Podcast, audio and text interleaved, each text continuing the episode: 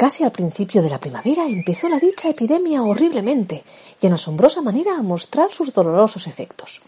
Y no era como en Oriente, donde a quien salía sangre de la nariz le era manifiesto signo de muerte inevitable, sino que en su comienzo nacían a los varones y a las hembras, semejantemente en las ingles o bajo las axilas ciertas hinchazones que algunas crecían hasta el tamaño de una manzana y otras de un huevo, y algunas más y algunas menos que eran llamadas bubas por el pueblo y de las dos dichas partes del cuerpo, en poco espacio de tiempo empezó la pestífera buba a extenderse a cualquiera de sus partes indiferentemente. E inmediatamente comenzó la calidad de la dicha enfermedad a cambiarse en manchas negras o lívidas que aparecían a muchos en los brazos y por los muslos, y en cualquier parte del cuerpo, a unos grandes y raras y a otros menudas y abundantes. Cuesta emprender explicación alguna sobre las grandes epidemias que han asolado nuestra historia sin echar mano del Decamerón de Giovanni Boccaccio, la mayor obra escrita en los tiempos de la peste. Porque, y aunque el buen Boccaccio escribiera en su día sobre la espantosa pandemia que asoló Florencia, aquí en Asturias también hubiéramos podido contar lo mismo y hacerlo a lo largo de muchas décadas y de muchos siglos. Fuimos víctimas de la peste negra, de la viruela y sobre todo del cólera las tercianas y de la gripe mal llamada española, del tifus y de otras muchas enfermedades que dejaron su huella imborrable sobre el solar Astur. Acompáñenme por esta historia triste, pero enriquecedora también. La historia de las epidemias a las que nuestra raza ha conseguido sobrevivir. Una de las primeras grandes epidemias documentada de forma extensa por los papeles es también la más famosa, la peste negra o bubónica que asoló Europa a partir de mediados del siglo XIV y que en Asturias tampoco lo hizo mal. Llegó la plaga a Oviedo en el año 1383, unas cuatro décadas después de comenzar su mortal andadura por Europa, sin que nadie hubiera podido descifrar hasta la fecha cómo se transmitía y de qué forma podría ser combatida. La mortífera enfermedad, que hoy sabemos era transmitida por el bacilo Yersinia pestis, que viajaba dentro del diminuto estómago de la pulga de la rata negra y se contagiaba al ser humano cuando ésta moría, producía en nuestro organismo altísimas fiebres, una intensa tos, mucha sed y la aparición de hinchazones o bubones de color negro allá donde había ganglios, en las ingles, en las axilas, en el cuello, porque no eran otra cosa sino la inflamación de los mismos. La muerte, en muchos casos, era cuestión de horas. Sin embargo, aquí en Asturias comenzamos a hablar de la peste no por su mortalidad, sino por sus efectos económicos. De las mortandades acá han menguado, dice un documento procedente del Obispado de Oviedo, las rentas de nuestra iglesia. Cerca de la mitad de ellas, que en la primera mortandad fueron abajadas las rentas de tercia parte. Las tierras se habían despoblado, los hospitales, ya escasos en percepción de nuestros ojos contemporáneos, aunque abundantes para la época, allá por donde pasaba el camino de Santiago, Asturias también, se saturaron. Y no era nada nuevo eso de la atención a los enfermos para nosotros. Porque, ¿quién no conoce, por ejemplo, las malaterias? También muchas, por cierto, en el entorno del Camino de Santiago.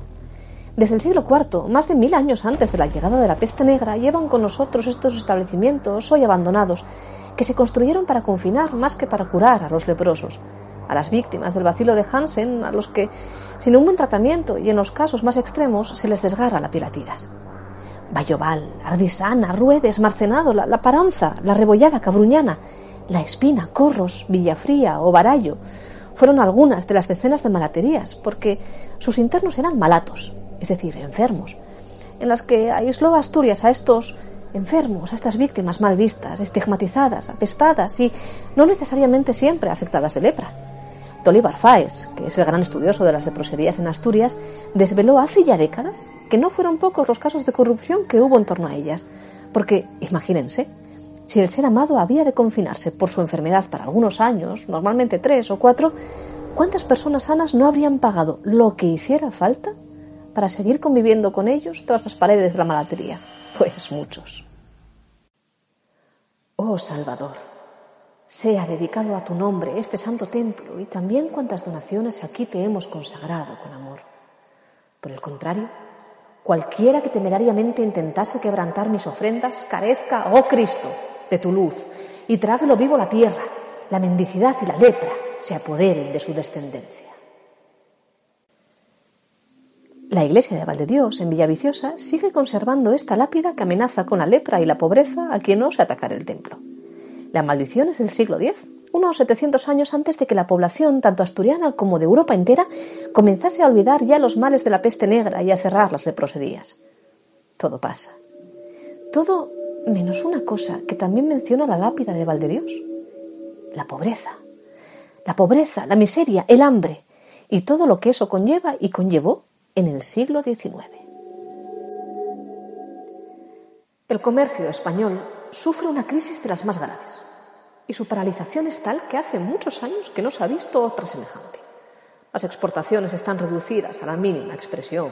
Todo el comercio peninsular está mal parado con esta desolación que viene a remachar los males causados por las deficientes cosechas, por las inundaciones y por los terremotos. Esto lo dijo Pérez.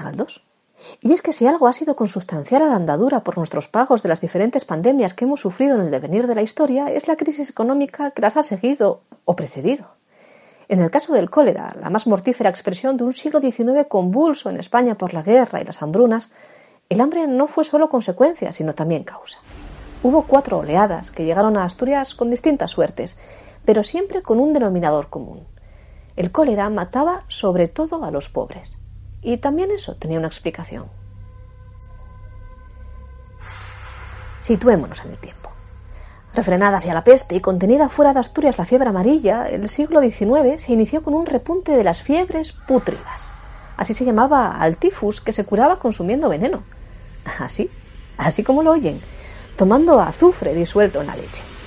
Contra la viruela, la pandemia que generó el desarrollo de la primera vacuna, se combatía inoculándose uno en una raspa en el brazo las sustancias que emanaban de la costra de una vaca infectada. Todos los enemigos del ser humano, de una forma u otra, tenían su particular remedio. Todos menos el mal que vino del delta del Ganges. Una extraña enfermedad que tras surgir en la India llegó a Europa allá por 1831 y que generaba una descomposición gastrointestinal tal que el organismo a veces se deshidrataba en cuestión de horas, especialmente los de la gente más pobre. Lo llamaban el cólera morbo y en Asturias causó miles de muertes documentadas aún en una época en la que las fuentes callan más que hablan.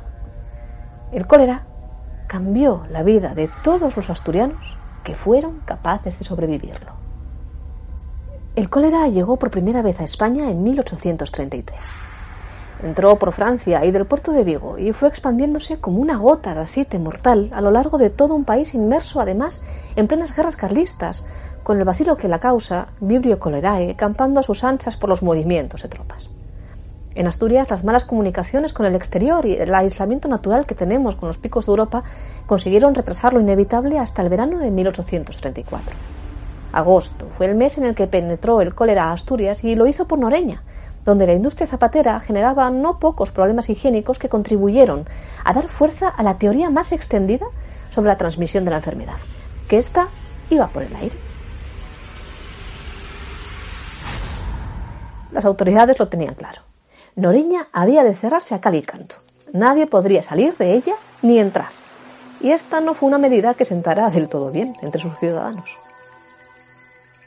Andan abandadas por la carretera y parroquias vecinas. Dicen los documentos de las andanzas de ciertas personas que, dejando de lado los 178 muertos que la pandemia dejó tan solo en Noreña en apenas dos meses, trataban de zafarse de cualquier forma de las regulaciones. Comían y bebían con escándalo, destrozando las frutas de los árboles, abrazándose de los vecinos de ellas y dirigiéndoles el aliento hacia su respiración, añadiendo el insulto, ahí te echo la peste. Y claro, fue inevitable que la enfermedad llegase a Oviedo. En octubre se infectó el hospicio, que fue limpiado a manguerazos de cloruro de sodio. Si algo tenían claro los próceres llamados a combatir la pandemia de cólera es que la mala higiene era un aliado del vacilo aún por descubrir. Y Asturias, que no era precisamente un terreno de buena praxis higiénica, cambió por completo. España en general. Se eliminaron estercoleros y zonas pantanosas, aunque estas no del todo, porque aún en el comercio de finales de siglo se recrimina a las autoridades que éstas existan aún en Gijón. Se prohibió también verter aguas fecales durante el día y se pusieron barcos en cuarentena. Se hicieron más estrictas las prohibiciones de enterrar a los muertos en el interior de las iglesias y de transportar sus cadáveres, como era costumbre, al aire libre, sin caja que los cubriera al funeral. Y aún así, murieron 300.000 personas que se infectaron en aquella primera oleada de un vacilo joven, fuerte y desconocido para nuestros organismos. 300.000 personas solamente en España. Y llegó 1854, el año del hambre y también del cólera, otra vez. Es la fecha de la segunda penetración del bacilo en España, que en esta ocasión no desapareció hasta 1856. En Asturias se cobró víctima sobre todo en Oviedo y sus efectos fueron todo lo perniciosos que cabe pensar si tenemos en cuenta que aquel año las cosechas murieron antes de nacer por las aciagas condiciones climatológicas. No hubo maíz, se murió. Tampoco trigo castellano. Las nevadas impidieron que penetrase el transporte de sus granos por pajares. Llegó el cólera. Nos preparamos para él. Se hizo acopio de sábanas y de lienzos para las camas de los enfermos y aún así nos mató la pandemia. De Luarca a Viciosa, de Carreño a Colunga, de los Oscos a Nava y de las Regueras a Langreo. Tras aquella habría dos oleadas más. Pero para 1865 y 1884, aquella que nos glosó Benito Pérez Galdós, mm, el vacilo ya iba estando debilitado y tenía un nombre, Vibrio cholerae. Tampoco se transmitía en contra de la teoría miasmática que defendía que venía de todo aquello que emanaban las sustancias putrefactas, estrictamente así. Pero aprendimos a ser más limpios y a saber que la pobreza, aparte de hambre, también genera enfermedad. Aunque, en realidad, eso siempre había estado claro. De principios de siglo había sido la construcción del cobertizo en el campo de San Francisco, en Oviedo, para proporcionar sopas baratas contra los vagabundos que siempre eran los primeros en agarrar las fiebres pútridas, el tifus. En las aldeas y en las villas decía Protasio González que el hacinamiento aceleraba la infección. Hay bodegas en las que los padres y las hijas, decía, los padres y las hijas, el cerdo y la gallina, duermen en funesta mancomunidad, viviendas húmedas, sin tillado ni vertedero, en las que asfixia el humo. Tampoco ayudaba el mal estado de conservación de las carnes procesadas en el matadero de Gijón, procedentes, según Julio Somoza, de 600 reses, de las cuales 200 estaban tísicas, ni de las que se vendían en los mercados, y en las que tuvo el ayuntamiento de Gijón que decretar medidas contra los ratones que las consumían y usaban como lecho, y como servicio también. Hoy, como ayer, la limpieza es aliada de la salud. Pues se superó la lepra, se superó la peste, se superó el cólera y llegamos por fin al siglo XX. Convulso y complejo no podía ser siglo sin su pandemia particular y aquella llegó pronto. Mal llamada fue la gripe española con nuestra nacionalidad. No tuvimos la culpa. En un mundo en guerra, fueron nuestros medios de comunicación los primeros en hablar de una enfermedad que en otros países había llegado primero, pero sin recibir mucha atención. Mandaban más las armas. Su peligro, de nuevo, el desconocimiento el científico, pero también el de nuestros organismos a la hora de recibir el virus. Solo en Asturias la nueva pandemia superó muy probablemente los 6.000 muertos, frente a los más de 200.000 en toda España. Ya no había leproserías y el sistema sanitario se limitaba a un par de centros en las grandes ciudades. La contención de la epidemia solo pasaba por medidas muy concretas. Un estado de alarma al que no se le denominó estado de alarma, pero que en el fondo lo era. Cerraron los colegios y se frenó la vida pública. Hubo toque de queda para la hostelería y se cerraron relativamente las fronteras. Se prohibió acompañar a los muertos y también el ejército vigiló a los viandantes que se agolparon a las puertas de los cementerios deseando honrar, bajo todos los conceptos, todos los santos. Pero también se incrementó el presupuesto de la sanidad en 28.000 pesetas, de las de hace más de 100 años en el caso de Gijón. La vía de Jovellanos amplió el cementerio del Sucu y la oposición política, claro, dijo que todo eso era ineficaz Llegaron a proponer desinfectar a los andantes por la vía pública, a manguerazos, incluso a los sanos. La gripe en Asturias duró medio año largo. Se cebaría especialmente con Cangas del Narcea, de todos los concejos, y en ella volvió a mediar también el impacto de la pobreza. Pero en todas las desgracias hay luces que brillan.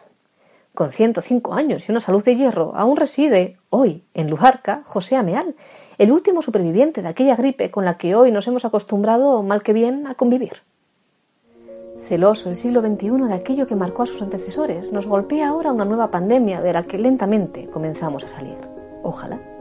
Son lentos los pasos que a nosotros nos parecen largos y tediosos, pero son. Vencimos a la gripe, vencimos al cólera y a la tifoidea, a la lepra y a la peste. Y la viruela es ya solo un mal recuerdo dentro del sueño de la historia. De todas ellas aprendimos que las miasmas han de limpiarse. Antes, en la mayoría de los casos, lo hacía la providencia. Hoy la ciencia está de nuestra parte. No me negarán que en algo hemos avanzado.